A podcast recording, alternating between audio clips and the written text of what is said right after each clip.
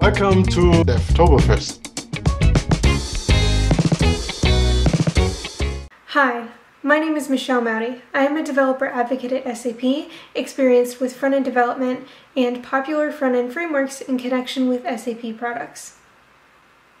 The presentation you are about to see is something I created last year on state management and how to add it to React apps using Redux. I will walk you through what state management is, what Redux is, why you would use it, how you would use Redux, and how you could simplify the use of it with Redux Toolkit. The code for this presentation has been moved into a different repo from where it was last year. This new repo contains the code for this and other Redux-based presentations, so be sure to check it out and the README for more information. If you would like to follow along and code with me, you can pull the repo shown here and link in the description below. But be sure to switch to the State Management Intro main branch to get started, as that contains the code as it was when this presentation was originally recorded. The other two branches, starting with State Management Intro, contain the code for Basic Redux and Redux Toolkit with added notes for reference, so be sure to take a look. Further, I recommend installing the Redux DevTools extension for Chrome and Firefox so you can get better visibility into how the state is being mutated as we perform actions. You'll see me use this tool several times throughout the presentation. With that, let's start learning about Redux. So what is Redux? Before we can really talk about what Redux is, we need to know what state management is. And to put it simply, state management is a design pattern that deals with how data is handled throughout an application. This deals with everything from data that's being inputted from an input field to data that's being grabbed from an API and how all that data is shown and manipulated throughout the application. This design matter pattern can make managing data incredibly easy, but can also be very difficult to implement. So that's where Redux comes in. So Redux is a state management tool that allows us to store data in a centralized place and manipulate that data in a way that is safe and consistent. So it consists of a store that is updated via a reducer um, called on by actions sent out through a dispatcher. And I do think it's important to note that the reducers have to update the store in an immutable way. So we have to send in a brand new state every time we update the state to keep us from mutating the original object in a way that's not propagated throughout the entire application. So to give an example of how this works, if a user clicks a button that updates the state, that will call the action with that data that will then be dispatched into a reducer, and the reducer will take that data sent in by the action and return a brand new state with that updated data. When that state is updated, any any view or component that uses that updated data will then re-render with the new data. That means that all the components will be will have the exact same data in real time without you having to worry about some components using old data and some components using the new data, or components manipulating or updating the old data. So why would you use Redux? Redux is not really something that's designed for small applications, things that don't have a lot of data or that are only um, have a few pages, stuff like that. It's designed for large scale applications like what we see in business software, applications that have many different screens and many different features and data coming from all different kinds of APIs and those that data being updated in all kinds of different places and needing to be shown in its most update up to date form on a bunch of different pages. That's what re where Redux comes in. So in order to really understand why you would use it, let me show you the example that we're going to go through today. So this is a profile. This is Amanda Smith's profile with a sidebar over here. We've got our header over here with this phone number. We've got a personal information with Amanda Smith's name, her role, and an email. And then we've got this contact information section here with a phone number, work number, and home address. Now we can click on this button and open up a dialog that will allow us to edit the values in contact information. So let's edit this work phone number and see that it does update the data and contact information.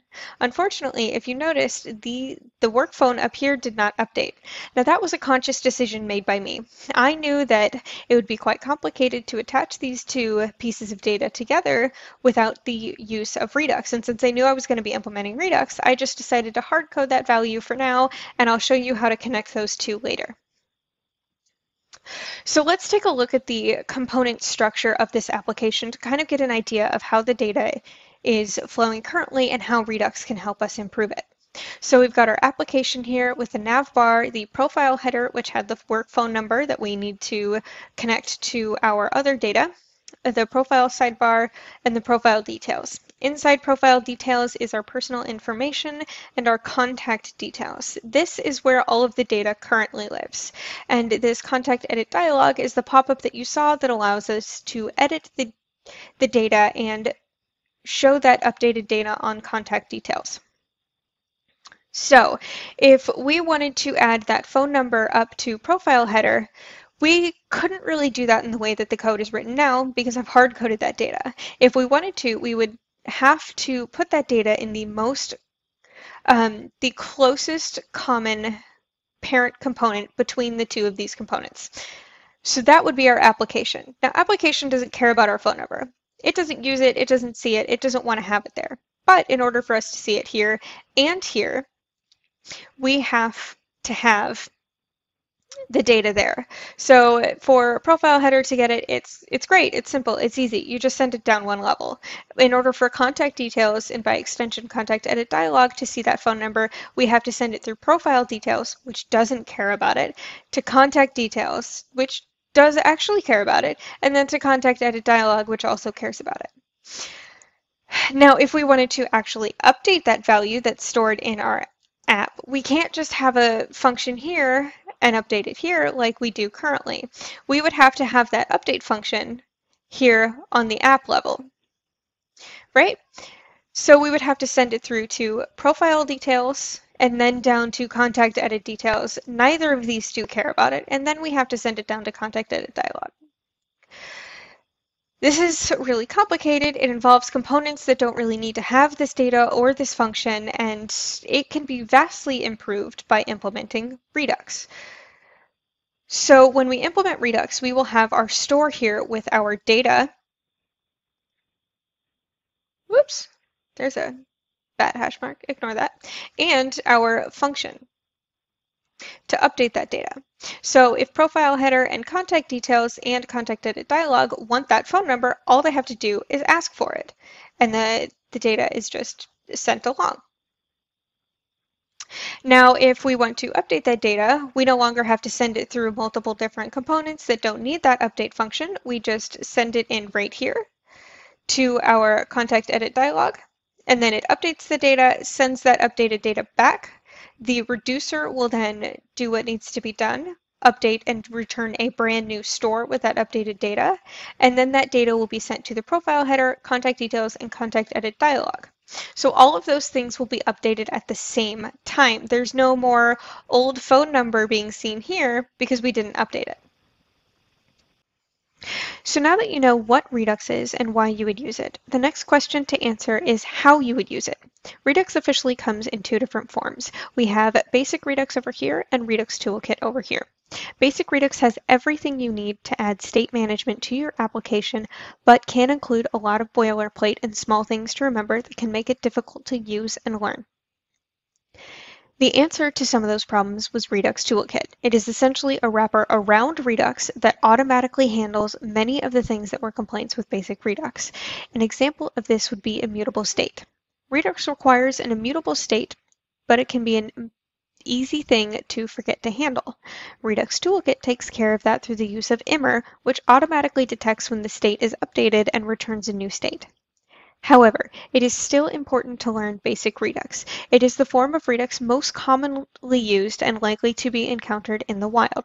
It is also important to learn to have a better understanding of how Redux is actually working, which Redux Toolkit can abstract away. So in this demo, I will brief briefly walk you through the code as it is without state management, and then show you how to add both Redux and Redux Toolkit to a repo that hasn't implemented either. So let's start with basic Redux first.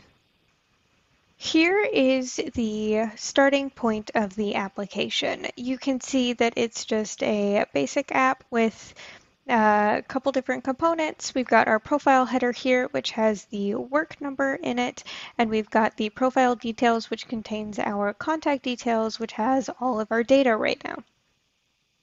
Let's take a look at profile header and see what that looks like. So profile header is incredibly simple. We've got just our work number up here that is currently hard-coded, and it's just a couple spans and a flex box, and you can see our work number being formatted here.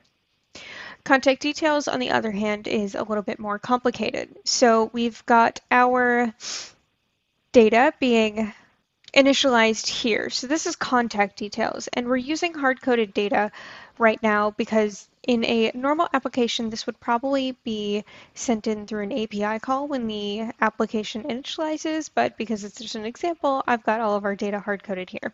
We've also got our work number, our phone number, and the address here. If you notice the address is just contact details as it is, this isn't really exactly what we want to be sending into address because the contact details, if you notice, has the phone number and the work number there.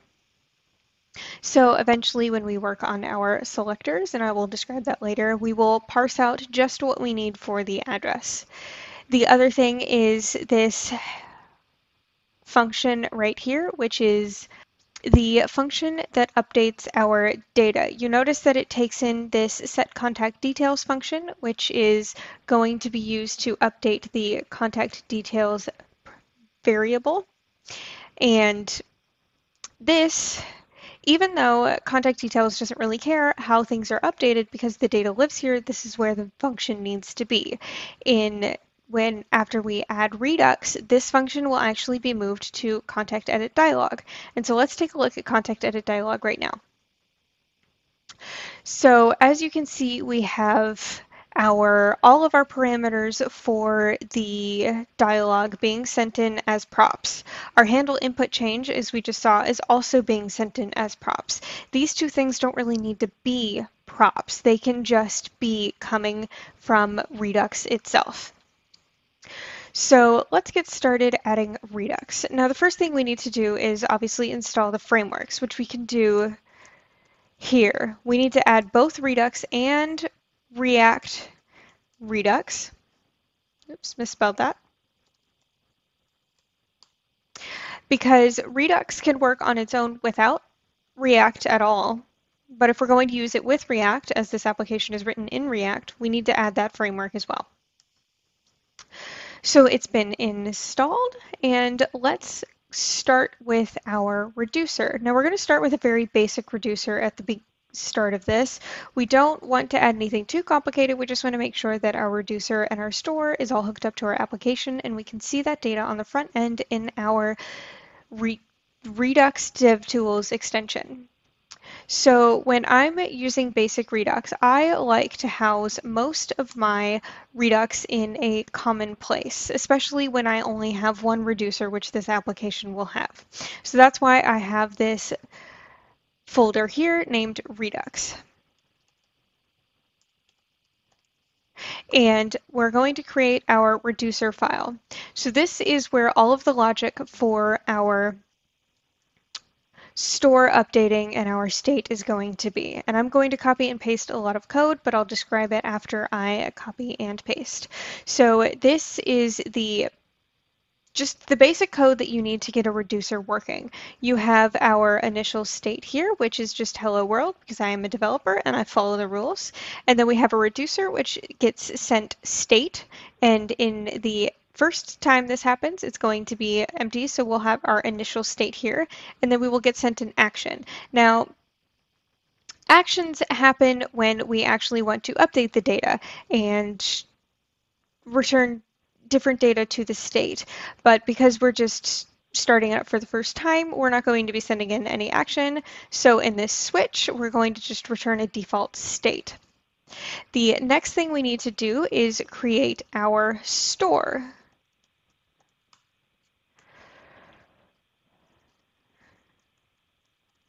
And our store is mostly created from the reducer that we've just made and also the create store from Redux.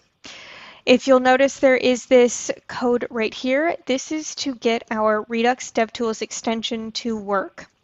It's not actually needed in this, this code right here isn't actually needed with Redux Toolkit because it is automatically set up with the wrapper around Redux. So with that, that is the third piece that we need to set everything up. And the last piece is to send in the store to the application itself. So to do that, we will be using um, the provider as sent as provided by React Redux and we'll use the store that we have just created and wrap our app in the provider that is sent in the store. This means that everywhere within the application we will be able to access the store, the reducers, the functions, everything that we need. So if we save that and we start our application, everything should be working properly. And you notice here it says no store found. When this refreshes, we should actually have some some actual UI here. And you can see it's loaded now. So we've got our init. That is the store being initialized. And we can see we have our hello world in our state. With that, we can actually start adding some real data and connecting our application to the store itself. So first things first, let's uncouple our contact edit dialog from our contact details. Those two are very tightly bound together with the update function being sent in from contact details and the actual contact details, the data itself also being sent in. So let's move both of those things to contact edit dialog. And the first thing that we're going to do is we are going to add a selector to our reducer. So a selector is essentially just a function that grabs data from our state. And it is written like this. We have our uh, function name and we get sent a state into the function and we grab just the data that we want and return that back. Now for our state, I'm going to just copy and paste the state that we want to use. This is essentially the same thing that we have in contact details, but I have wrapped it in the contact details object just to compartmentalize that data. I have also edited the endings for a few of these things just so that we can see when our state is actually working. It is different from the data that we had in the beginning. So we can save that and now we've got our initial state and if you would like to see on when we refresh this, our initial state is going to look a lot different than it did before with that hello world. So let's grab our contact details in contact edit dialog and stop using these props. So to do this, we need to use a function called use selector, and this is provided by React Redux. And I will paste that import here. It is a very simple um, function. All it does is it takes our contact details selector and sends in the state. Because if you remember, we were getting sent in the state, but we don't actually have access to the state from our contact edit dialog. So the selector, the use selector function provides that for us. And it is called like this. So we got use selector, get contact details, and now all of this info right here will be retrieved from our state. So let's save that and we will go and refresh. We'll open it up and now you can see that we've got our hundreds, thousands, and our A. But it's no longer updating our contact information and that's because our contact information isn't grabbing that data from state. But before we do that, let's go ahead and move our handle input change function into our contact edit dialog and just fully remove and separate contact details from contact edit dialog. So let's go ahead and just grab this whole function, even though we'll cause a few errors along the way. And we'll remove this prop because we no longer need it. So what is happening here is we have this function that updates the old React state. What we need to do in our reducer is write a reducer and an action that will update our state. So let me go and grab that code right now. And I will describe to you what it does. Okay, so we have here our action, which is the update contact details function. It is of type update contact details, and it takes in a payload, which is an object of name and value, right? And in our reducer, we now have an actual case instead of just default. When this is dispatched by our dispatch, it gets sent to our reducer with the action that we return here. So the action type for us is update contact details, and our payload, which you can see here, is name and value. So what this part is doing right here is it is copying our old state and returning it with the new value. So we have our old state spread or copied right above this, and then we have our contact details objects, and we need to make sure that we also spread and copy our old contact details and only update the value that we want to update. And then we return it, and then it will get updated in the store. So we will save this and now we will implement the code in contact edit dialog. So I'm just going to copy again, and so please hold short.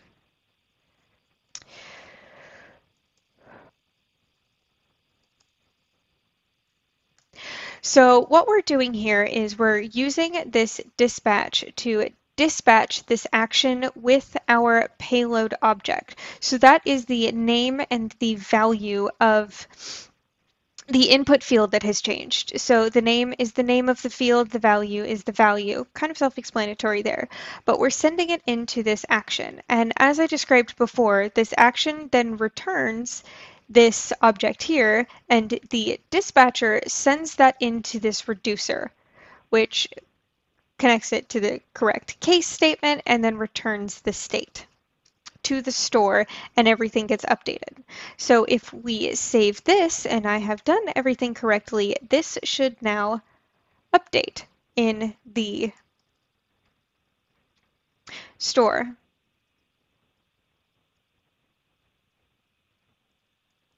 Refreshing might help. Yes, so as you can see now, we have our update contact details action that has been dispatched, and you can see that the phone number was changed from ending in 1000 to ending in 1234. So that is now connected. And, and we've fully separated our contact details from our contact edit dialog. So the next thing we need to do is separate our contact details from all of the state that's just being stored here because we want to be able to use some of that data in profile header. And as the data is actually already in the store, all we need to do now is just grab it. So to do that, we will add some selectors. And the selectors can be as simple as this, or they can be much more complicated depending on how you want the data sent back into the uh, into your component. So we'll take the get address selector for an example. In this, we are returning a brand new object that just has the data that we want. So we just want street, apartment, city, state, and zip code for our address. We don't need the work number or the phone number. So we take the state and we return just what we need. Um, in this case, it's very simple. In other cases, it can be like adding an ID to an array of objects or manipulating that data in some way to maybe you want all the the number of items in a list in your array, but you don't really want to just store that number in the state. So all you do is grab the list count. This is what selectors are, are for. So I also want to point out we now have a selector just for phone number and a selector just for work number. And with that saved, we will now add that to these fields here. And when we do this, we can actually go and remove this contact details here. As soon as we remove it from our dialog. We need to add our imports. And with that, everything should start working. We no longer need this data because it's now been moved to Redux. So after just cleaning up the code a little bit, everything should start working properly. So we'll save, we will refresh, and now you can see that this is updated with the data from Redux. And when we go and update one of the values, it's updated here. So everything is now connected with Redux. The only thing that's not connected yet is with the work phone number. But as you can, I'm sure, guess, it is really simple now to add our data connection to there. All we need to do is grab a selector and use it, which we've already created the selector. We just need the work phone. So we've got our selector function here, our get work number function from our reducer, and we just set it to our uh, variable, and there we go. We'll save, and now we can see it all working together. Oops, forgot to refresh. Now with this, I will add this to 1, 2, 3, 4, as I like to do there, and you can see it's updated here and here now. So there you have it. That was everything that we needed to do to connect the contact information to Redux as well as the phone number in the profile header. After this, I will show you how to add Redux Toolkit and how to use Redux Toolkit. And you can kind of see the difference between how Redux Toolkit is set up versus how basic Redux is set up. So I have reset this repo back to where it was before we started adding any Redux in preparation for us adding Redux Toolkit. So as with Redux, the first thing that we need to do is install the frameworks that we need for Redux. In this case, we need the Redux.js toolkit and React Redux just like before. So I'll go ahead and start installing that and I will get started with the code.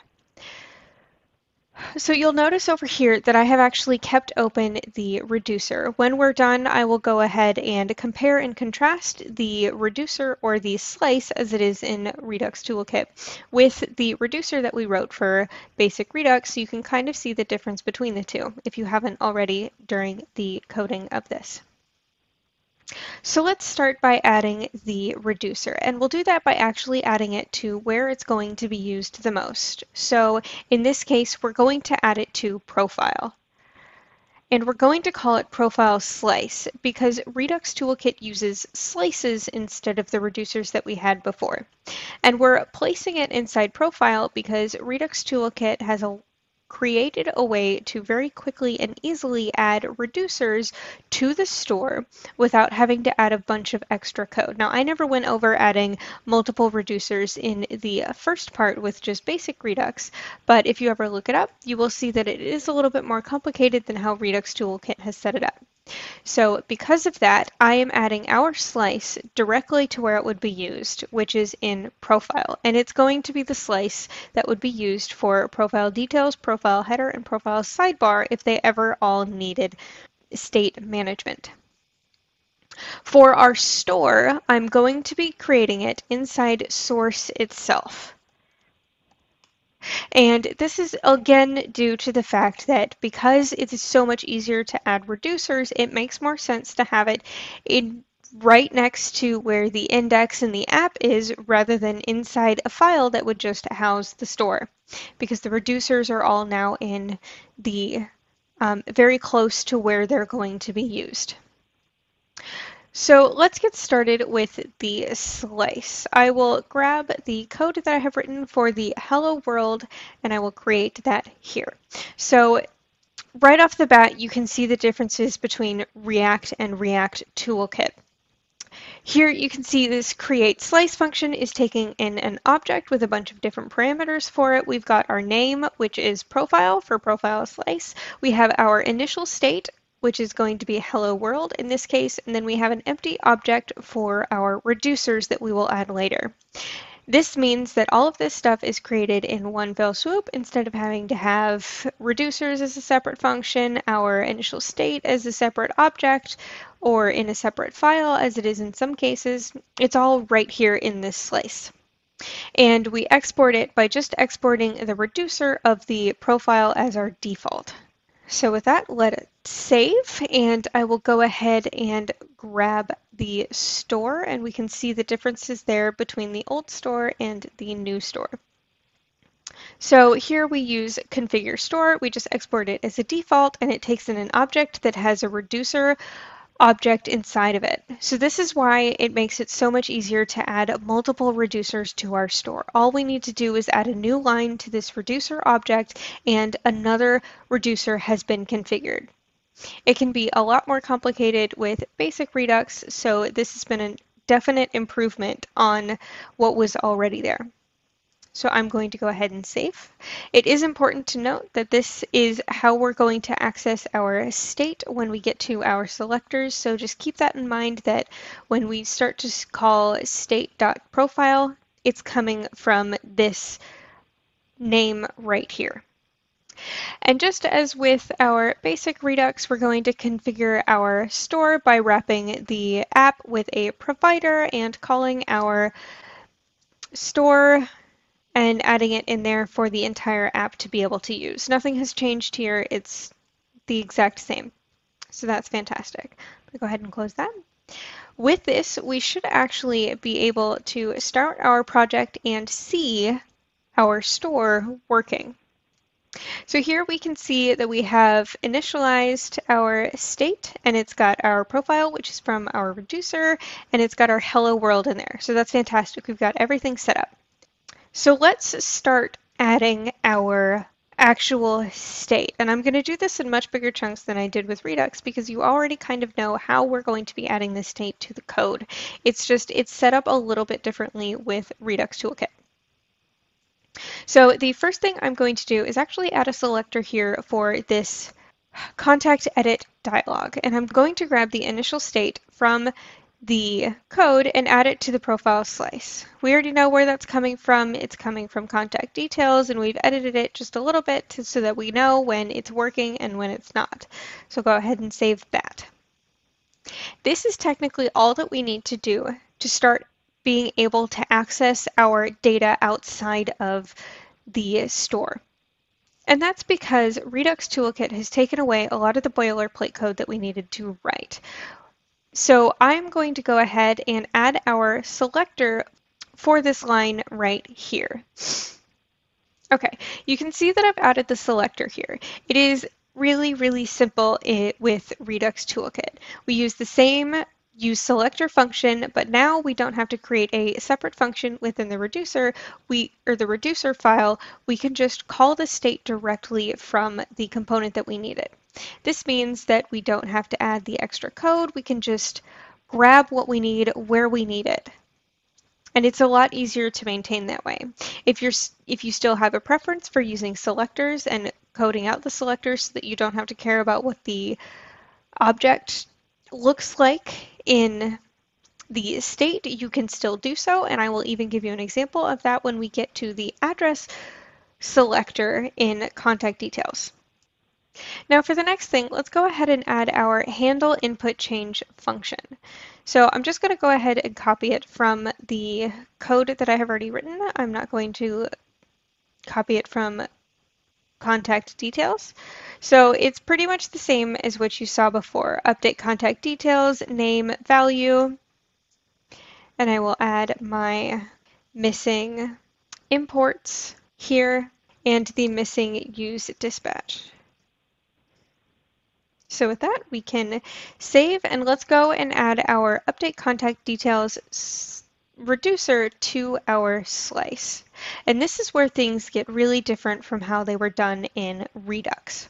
As I said before, with Redux Toolkit, it uses a uh, framework called Immer to automatically return us a immutable state.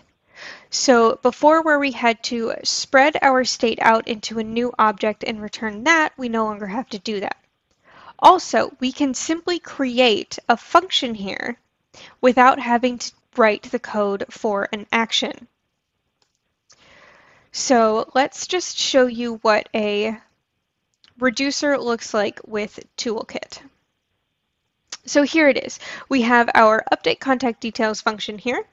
We have our state and our action, and the action no longer has a type on it because we don't need one with Redux Toolkit. We have the payload, which is the object that was sent into this function is now a payload automatically. And that's how I set up Redux as well. So you have the name and the value. It's very similar to how it was done before, but we don't have to spread out the state, which is fantastic. The other thing we need to do is create our actions. Now they're created a lot differently than how they were before. Now all we need to do is use a function that's created on top of our slice with this create slice. We add the name of the reducer and we say export const reducers equals profile slice actions. This creates all of the actions that we will ever need. So I'm going to go ahead and save that. And this means that everything should be hooked up and we can go and see it in our application now. So I'm going to open this up and I'm going to go ahead and change this. And we see here that we have a action that has been dispatched. It is written slightly differently than before because we didn't include our own string for the action type. It just uses the slice name and the name of the reducer function that was called. You can see that it does the same thing. It shows you the old state with the new state. So now I'm going to show you how we can still write selectors in the slice. Now the one that we're going to write is our get address selector that we had before, except now we're going to call it select address. That is the best practice for naming convention for selectors with Redux Toolkit. So here we have the pretty much the same function here, and I'll show you. For our selector, we have get address here and select address here. Uh, I have pulled this out just because this is such a long pathway to get to the contact details and it's the same street, apartment, city, state, and zip code. So I'm going to save this and in contact details, let's go ahead and call our function. And we can also write our work, our work number and our phone number selectors at the same time. So I'm going to add our imports here and I'm going to add our address selector. It's as simple as that. And for our phone number, we will grab our use selector function. And for work number, we're going to do the same thing. And remember, these can be done inline or done in the profile slice. So I'm going to save Let's go ahead and add our same selector to work number. You can obviously see that it will work the same way as it did in contact details, but let's just go ahead and do it just to see everything working properly together because that's always nice and satisfying to see. So I'm going to save this. Going to refresh. You can see that it's at the double zero. I'll open this up. I'll edit this. And now we can see that everything is editing properly. And that is all that we needed to do to add Redux Toolkit to our application. You could tell it was a lot easier, a lot simpler, there was a lot less code that needed to be written. And for reference, we can see, oops, the differences between the two of these, we've got our initial state here while our initial state is in here. We have all of these selectors to grab the state while we only needed one for Redux Toolkit. And for actions, we needed to create all of this code for an action when instead we just used the Redux Toolkit function to return our action. And our reducer is now just a single line of updating an object value. So one more thing I wanted to note is that in the store itself, before I had pointed out that there was this Redux DevTools extension code that was created within the store for basic Redux, but now Redux Toolkit has taken care of that already, which is why we never needed to add any of that code just to get everything to show up in our DevTools extension. So that is everything that there is for Redux Toolkit for this example. I would like to thank you for watching and following along with this demo of Redux. I hope you have learned what Redux is, why you would use it, how you can use it, and how you can improve the use of it with Redux Toolkit. I hope the comparison between Redux and Redux Toolkit has helped you decide if Redux is the right framework for state management for your own projects, and I hope this presentation has helped you learn how to better read and contribute to Redux code that might already exist in projects you're currently working on. If y'all have any questions or need any help, feel free to reach out to me at any time and I will do my best to answer. Thank you for watching, have a nice day, and happy coding!